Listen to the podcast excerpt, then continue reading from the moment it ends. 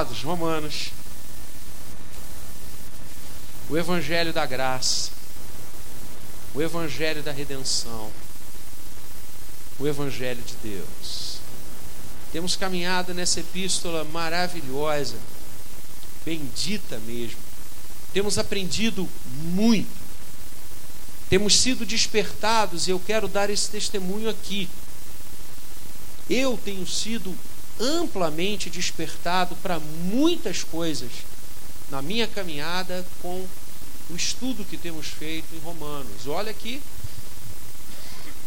já li essa epístola não sei quantas vezes, mas ouvindo as, as mensagens que temos ouvido aqui, sendo desafiados pelos ministros e nos meus sermões também por mim, porque eu sou o primeiro a pregar para mim.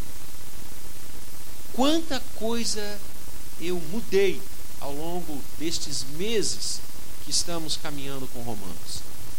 E agora chegamos a Romanos 14. Semana passada nós ouvimos uma fala um tanto quanto dura, uma exortação. E é mistério que nós sejamos exortados. Próprio apóstolo Paulo, escrevendo a Timóteo, diz que no final dos tempos as pessoas iriam para o culto, iriam para os momentos de ministração da palavra com coceira nos ouvidos. Ou seja, para ouvir aquilo que querem, para ouvir aquilo que gostam e não aquilo que necessitam. E Paulo exorta Timóteo e diz: não vá nessa onda, não vá nessa linha. Pregue toda a palavra pregue toda a palavra. E o próprio apóstolo também, quando ele se despede, antevendo o seu martírio, antevendo o momento que sua vida seria ceifada por causa do Evangelho e por causa da sua fé, ele diz: Não vos deixei de anunciar todo o desígnio de Deus. Não apenas algumas partes, mas todo o desígnio de Deus. Em grego, pante, a totalidade. É gostoso nós ouvirmos acerca da proteção do Senhor, da bênção de Deus sobre nós. É importante nós ouvirmos que Ele está ao nosso lado em todos os momentos, isso nos fortalece e é bíblico. Mas é importante também nós ouvirmos sobre o pecado e sobre as destruições que o pecado faz na nossa vida como devemos buscar uma vida de santidade, uma vida na presença do Eterno, uma vida íntegra diante de Deus. Foi isso que nós ouvimos no domingo passado, e o capítulo 13 fecha com esta visão. O que éramos antes de Cristo, o que temos de ser depois de Cristo, e como devemos viver no antes do depois da eternidade. Agora, em Romanos 14, Paulo vai nos falar sobre um tema muito delicado, muito importante, e que igualmente necessitará de nós uma grande sensibilidade. Porque Paulo agora vai falar um pouco da relação entre irmãos na igreja. E é bom nós pensarmos e falarmos sobre isso. Porque, queridos, eu não conheço um grupo mais diferente, heterogêneo do que a igreja. Pensa comigo. Se você se associa a um clube, você irá conviver com um certo extrato social muito semelhante a você, ao seu que vai estar tabulado na mensalidade que se paga, no local onde esse clube está situado. Se você ingressa numa universidade, você vai estudar com pessoas que estão estratificamente identificadas com você, buscando aquela titulação, buscando aquela área homogênea de trabalho, e tudo vai assim. Mas quando você olha para a igreja, a igreja é composta pela multiforme sabedoria de Deus.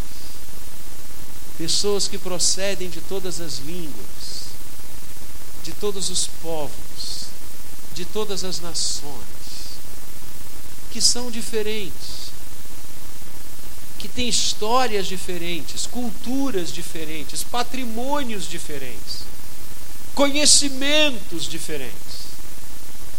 Abraham Lincoln dizia que só na igreja, e ele estava coberto de razão, só na igreja o presidente dos Estados Unidos se assenta no banco como vendedor de cachorro-quente da esquina. É isso mesmo. Porque na igreja nós somos muitos, mas todos somos um só em Cristo. Não há entre nós as divisões humanas, sociais, somos irmãos, todos debaixo do mesmo Pai. E se ao mesmo tempo a igreja, essa composição heterogênea, ela é una. E é fascinante isso.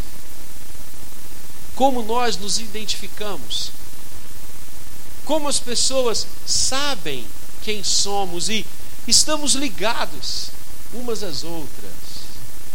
E não obstante sermos tão diferentes, porque há uma só fé, um só batismo, um só Deus e Pai de todos, uma só esperança, um só redentor. A palavra nos unifica. Cremos nela. E há um presbítero que eu amo muito, hoje ele já velhinho, tive a honra de casar duas de suas filhas. E recentemente fui falar nas bodas de prata de uma delas. Casamento que eu fiz há 25 anos atrás. E ele entrou com a filha, idoso, velhinho, e eu fiquei com o coração tão leve, tão feliz de vê-lo. Ele estava se recobrando de uma enfermidade.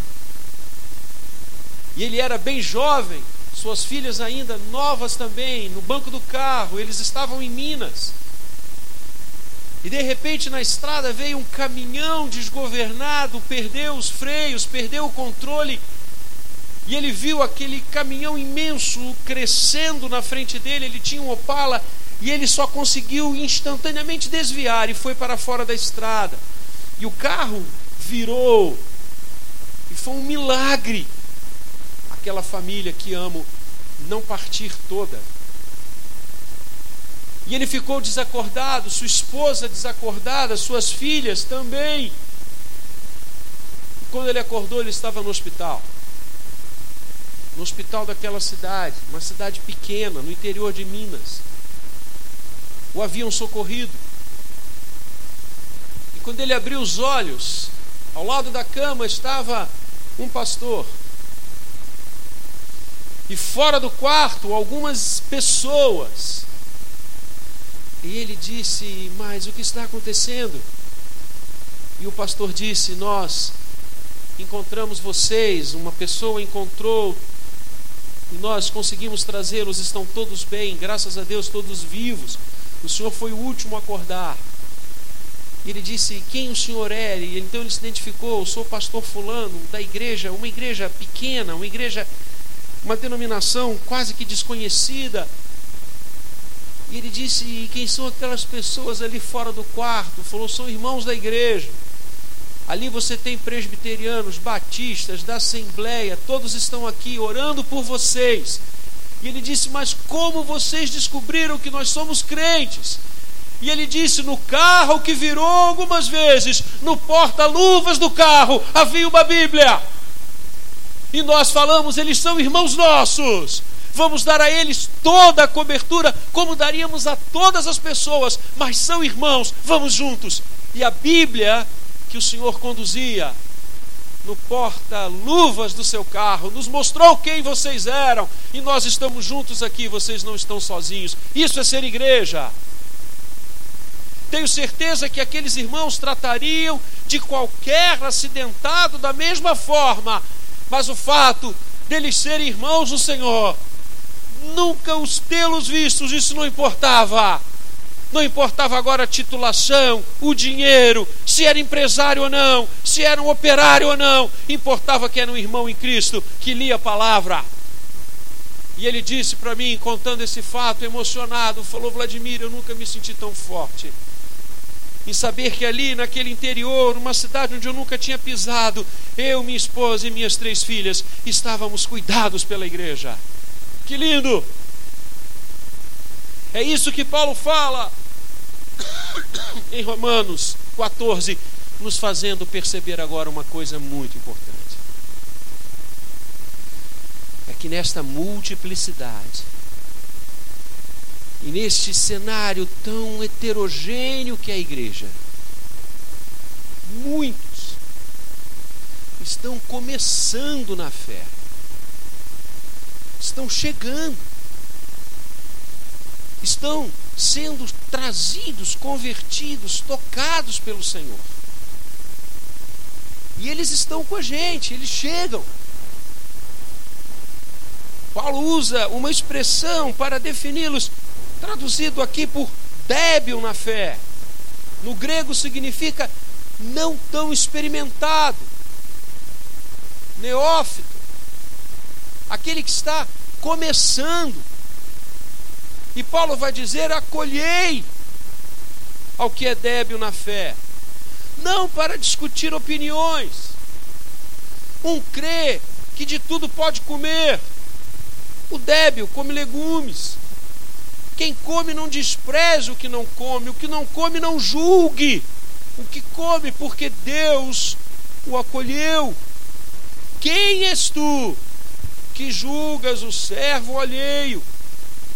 Para o seu próprio Senhor está em pé ou cai, mas estará em pé, porque o Senhor é poderoso para o suster. Um faz diferença entre dia e dia, outro julga iguais, todos os dias. Cada um tem a opinião bem definida em sua própria mente. Quem distingue entre dia e dia, para o Senhor o faz. E quem come, para o Senhor come, porque dá graças a Deus. Quem não come para o Senhor, não come e dá graças a Deus. Porque nenhum de nós vive para si mesmo, nem morre para si. Porque se vivemos, para o Senhor vivemos. Se morremos, para o Senhor morremos. Quer, pois, vivamos ou morramos, somos. Amado, esse texto é um dos textos mais lindos para mim no que tange a nossa relação uns com os outros.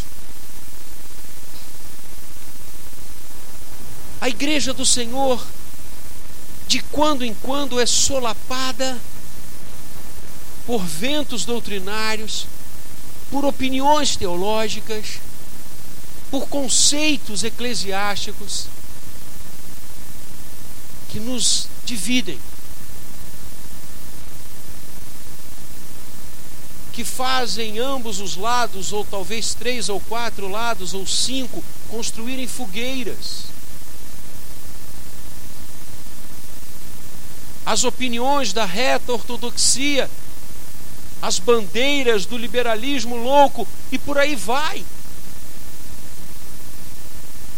O apóstolo Paulo está nos trazendo a uma reflexão muito bonita nesta manhã. Não julgue o outro. Não julgue quem não é o seu servo, pois ele é servo do Senhor. Entrega a Deus tenha opinião bem formada na sua mente. Não jogue ninguém na fogueira porque essa pessoa não concorda 100% com você. É isso. Acolha o que é débil. Não para discutir opiniões. Não para matá-lo. Mas acolha. Veja o coração dessa pessoa. O balizamento é o coração. E não se ele come ou não come, se ele come legume ou come carne, não se ele faz distinção entre dia e dia. Olha o coração dele. E acima de tudo, o que, que reflete o coração? As suas obras. Pelas obras os conhecereis. Ah, mas Fulano é crente. Fulano é de oração. Fulano é do fogo.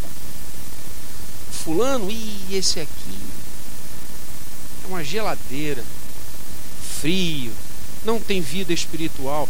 Quem somos nós para julgar isso?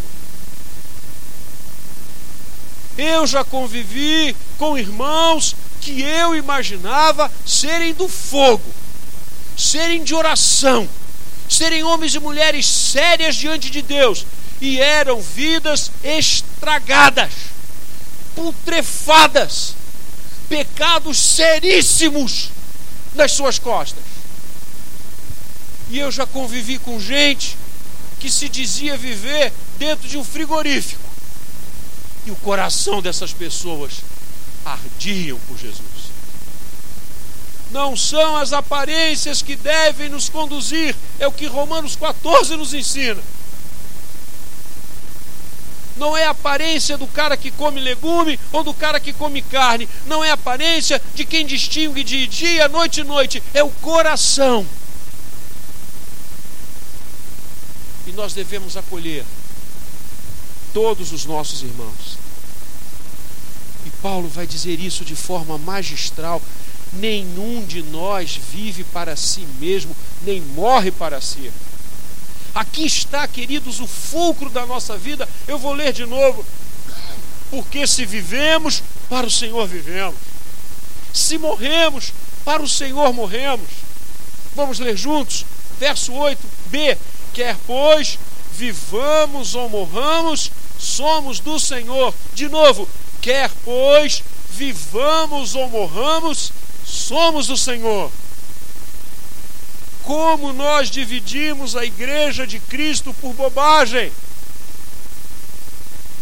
Como nós somos facciosos. Como nós não conseguimos conviver com aqueles que pensam diferente de nós.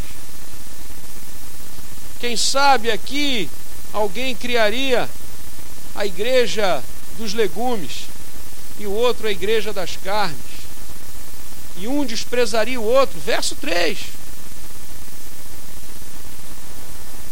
É como aquela história interessante, jocosa, mas que espelha como é o nosso coração.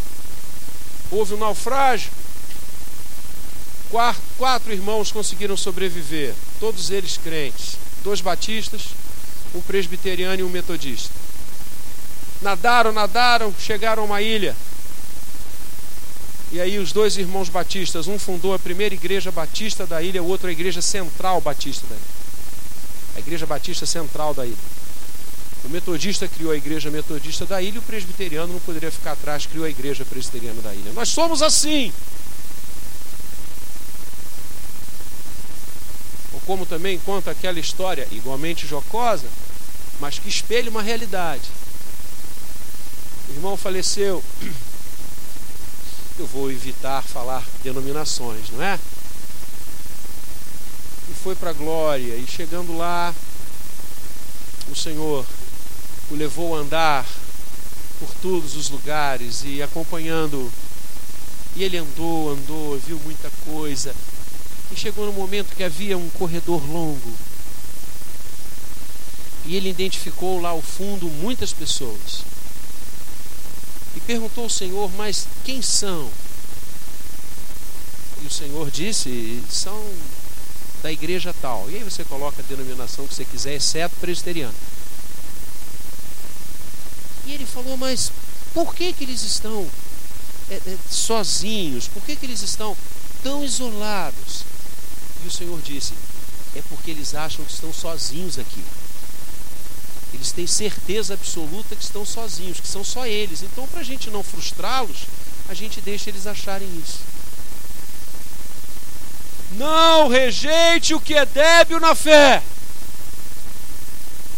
Não use a sua supremacia teológica para matar ninguém. orgulho espiritual, dessa água não bebemos. Que o Senhor o julgue. Porque o Senhor é o Senhor da igreja, não somos nós os senhores da igreja, nós somos servos. A igreja tem dono, e esse dono jamais dividirá sua glória com ninguém. O trono dos céus nunca esteve vazio e nem ficará vazio. O que importa é o nosso coração. Nós vivemos hoje, irmãos, um tempo muito difícil. Um tempo de julgamentos. Julgamentos instantâneos, imediatos. Matamos e tornamos pessoas impolutas instantaneamente. Um tempo de cegueira. Vivemos num tempo de cegueira, onde as paixões, de forma visceral, fazem com que não percebamos um palmo à nossa frente. E estou me referindo a todos os segmentos que eu conheço, não há exceções. Até pessoas que eu reputava ponderadas estão deixando o prumo. Isso me assusta. Porque isso nunca deu certo em fase nenhuma da história. Nós precisamos ser o equilíbrio desse momento. A igreja do Senhor precisa ser o equilíbrio. A começar de nós. A começar de nós. Acolher ao que é débil na fé não significa passar a mão por cima das bobagens ou das práticas insanas, antibíblicas, que eles possam realizar. Não, não, não. Não é isso que nós estamos falando e nem é isso que Romanos 14 trata. Romanos 14 fala de amor, de você acolher e entender que muitas vezes o irmão não chegou à compreensão que você tem, porque ele ainda tem que caminhar muito. Então não jogue fora. Não julgue. Lembre-se que todos nós somos do Senhor. Lembre-se que quer vivamos, quer morramos, somos do Senhor. Isso começa conosco. Eu percebo isso dentro da nossa denominação. Eu percebo essas facções, essas divisões sem fundamentos. Eu vejo esses afastamentos dentro de nós. Algumas igrejas acham que estão sozinhas no céu, sim. Algumas denominações, o que é pior, algumas igrejas locais O que nos faz presbiterianos? Nossa liturgia? A nossa teologia? Certamente que sim. Mas infinitamente mais. O que nos faz presbiterianos é que os nossos joelhos estão dobrados diante de Jesus e os nossos lábios declaram incessantemente que Ele é o Senhor. Temos que olhar as pessoas com amor, ainda que elas pensem diferente de nós. Não significa que nós vamos acolher o que elas fazem. Paulo não manda acolher o procedimento, acolher a pessoa. Porque ele está dizendo claramente que estas coisas vão crescer, vão se modificar. Isso não é o ponto de toque. Vamos ajudá-las. Por isso você entendeu a igreja ter tanto conteúdo teológico e doutrinário? Por que as nossas classes de escola dominical? Por que pregamos expondo as Escrituras versículo por versículo para que nós possamos ajudar o que é débil na fé? O acolhemos e os ajudamos. os acolhemos porque eles são do Senhor. Reverendo Tiago Rodrigues Rocha tinha uma frase que eu nunca mais esqueci. Ele dizia: Algumas ovelhas estão aqui na igreja. Ele era e foi pastor da igreja do Grajaú, foi o seu fundador e foi pastor dela até se jubilar e é pastor emérito. Ele disse: ele dizia para mim, eu tive a honra de trabalhar quatro anos com ele como pastor auxiliar. Ele dizia: Vladimir, há ovelhas aqui na igreja do Grajaú que só estão aqui porque elas são ovelhas de Jesus. Se elas fossem minhas ovelhas, elas já estavam fora há muito tempo. Porque ô gente para dar trabalho. Ô gente com ideia doida, com práticas absolutamente antibíblicas. Ah, eu queria esse povo longe daqui. O que, que a gente vai fazer? Amá-las. Amá-las. Exortá-las. Romanos 13. Exortá-las. Se as práticas não forem práticas da luz, forem práticas das trevas.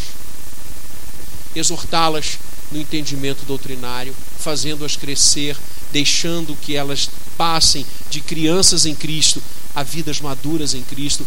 Tudo isso é missão nossa, mas nós faremos essa missão com amor, com dedicação a elas, com carinho a elas, e não as julgando, não as colocando para fora, porque nenhum de nós vive para si mesmo, nem morre para si. Porque se vivemos para o Senhor, vivemos, se morremos, para o Senhor morremos. Quer pois vivamos ou morramos, somos do Senhor. Foi precisamente para esse fim que Cristo morreu e ressurgiu para ser Senhor tanto de mortos como de vivos. Tu, porém, por que julgas teu irmão? E tu, por que desprezas o teu? Pois todos compareceremos perante o tribunal de Deus. Como está escrito: Por minha vida, diz o Senhor, diante de mim se dobrará todo o joelho e toda língua dará louvores a Deus. Assim, pois, cada um de nós dará contas de si mesmo a Deus. Por que julgas o teu irmão? Por que desprezas o teu? É fácil desprezar, principalmente quando aquele que você está desprezando ou aquela que você está desprezando não tem a sua cuidade, não tem as suas luzes, não tem o seu discernimento. É mais ou menos como um músico famoso, um grande, um exímio instrumentista tocar ao lado de quem está começando. É a mesma coisa. Mas eu garanto a você que mesmo um Paganini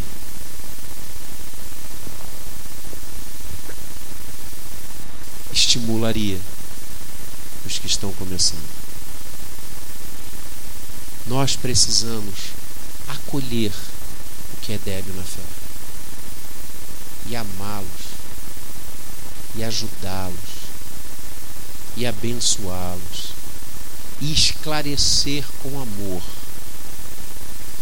Como Paulo diz claramente, cada um tem opinião bem definida em sua própria mente. Verso 5. Nós precisamos ser firmes na nossa fé. Precisamos ser rocha naquilo que cremos. E ser presbiteriano passa por aí. Ter certeza das doutrinas bíblicas nas quais fundamos a nossa vida. E aí a gente vai, encharcados de amor, encharcados de misericórdia, amar as pessoas. Por mais que elas não pensem iguais a gente. Por mais que elas ainda estejam começando. Ou seja, precisamos ser uma igreja cada vez mais com os braços abertos, como somos, com o coração aberto, como somos. Quando eu leio esse texto, eu não penso na igreja do Jardim Guanabara. E até peco, porque eu penso em algumas, e eu peço que Deus tire isso da minha mente. Mas eu não penso na gente, porque eu não vejo a gente desprezar os outros. Eu não vejo a gente não acolher quem quer que seja. E olha que nos procuram e muitas vezes estão aqui pessoas que tiveram uma formação absolutamente diferente da nossa. Mas nós as amamos. Não as julgamos nem as desprezamos. Entendemos que não tiveram ainda as mesmas oportunidades benfazejas de estudar a palavra como nós, que não tiveram ainda oportunidade benfazeja de conviver numa igreja sadia como a nossa. Há igrejas, irmãos, que geram doença nas pessoas. Doenças. Pasmem. Graças a Deus nós vivemos aqui. Nós não temos ideia das loucuras que são praticadas a Lures. Eu fui pregar numa reunião de senhoras. Algum tempo isso. E uma irmã muito querida, depois do encontro, pediu para conversar comigo em particular e nós fomos conversar. E ela disse: Reverendo, o senhor lembra de mim? Eu falei: Claro que eu lembro. Eu frequentei a igreja que o senhor pastoreava durante muito tempo. Eu disse sim. E eu me mudei, pastor, por isso eu deixei a igreja. Eu falei, eu sei. E eu fui para a igreja tal. Uma dessas aí que surgem a cada dia. E fiquei lá porque era mais próximo, não tinha igreja presbiteriana próximo a mim. Olha aí a missão da igreja. Por que não tinha uma igreja presbiteriana perto dela e tinha 800 e outras igrejas? Porque muitas vezes nós não pensamos em abrir filhas, em ter filhas. E ela começou e continuou a me contar, e eu frequentei lá há muito tempo. Eu falei: O que aconteceu? Pastor, abriu uma igreja na minha rua, a igreja tal essa mais moderada, ao meu juízo. E o meu marido, pastor, que não frequentava nem quando eu ia lá na sua igreja, ele resolveu ir.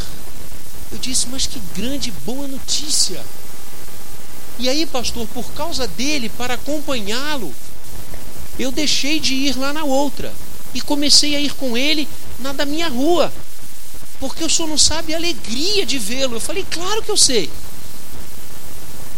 Então, pois é, pastor. E as pessoas lá daquela igreja então que eu estava indo, não quero citar nomes, quando eu deixei a sua, foram na minha casa e perguntaram por que, que eu não estava mais indo lá. Por que eu não estava entregando meu dízimo lá? E eu contei para eles, feliz, que eu estava agora com meu esposo, finalmente, depois de anos. Disse: E aí? E aí eles disseram, pastor, que se eu não voltasse, Deus ia mandar uma enfermidade sobre a minha vida. Eu iria ficar muito doente que eu precisava voltar imediatamente. Ela disse isso chorando. Irmãos, eu vou ser sincero.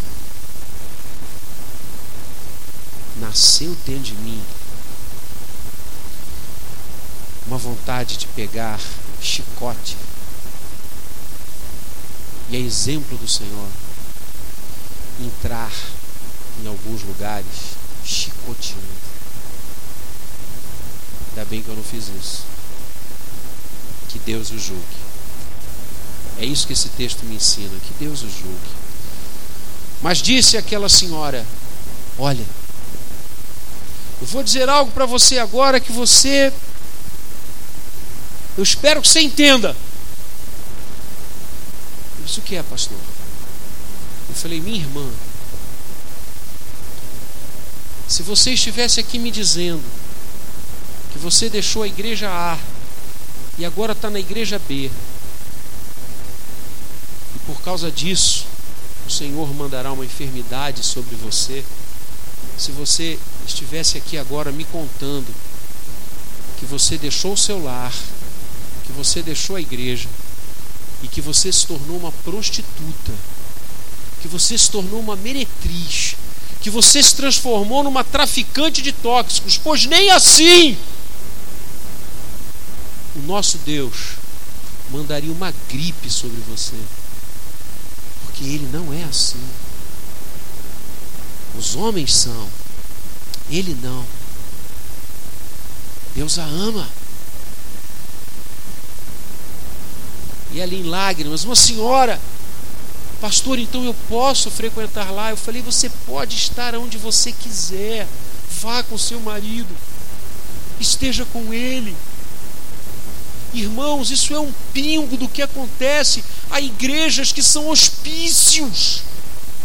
Há igrejas que geram doença, enfermidade sobre os outros. Que as pessoas são exploradas, oprimidas, escravizadas. Nós não concordamos com isso nunca. E essas portas estarão abertas para acolher todos eles.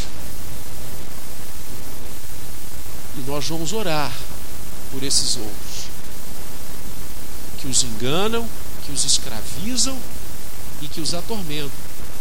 Nós vamos orar para que Deus os faça ver a realidade da graça e da redenção em Cristo. E quiçá um dia eles cheguem aonde nós já estamos. E quiçá um dia eles vivam uma igreja tão sadia como nós vivemos. E quiçá um dia eles tenham uma vida com o Senhor tão bendita como nós temos. É isso que nós oramos e é isso que nós aprendemos em Romanos 14. Eu não os julgo, porque Deus é o Senhor, o Senhor é que vai cuidar disso. Eu vou trabalhar, eu vou orar e eu vou amar. Porque quer vivamos, quer morramos, somos do Senhor. E enquanto vida eu tiver, eu vou defender opiniões bem definidas que estão na minha mente. E enquanto eu viver, eu vou dizer que Jesus é o Senhor e só a graça dele nos dá a redenção. E que o Senhor, cada vez mais, nos dê graça e misericórdia para agirmos com muita sabedoria, com muita unção nesses tempos difíceis de polarização e radicalismo, que nós possamos enxergar o propósito do Senhor e o amor do Senhor em tudo que fizermos, para a glória única e exclusiva dele. Acolhamos o que é débil na fé. Amém.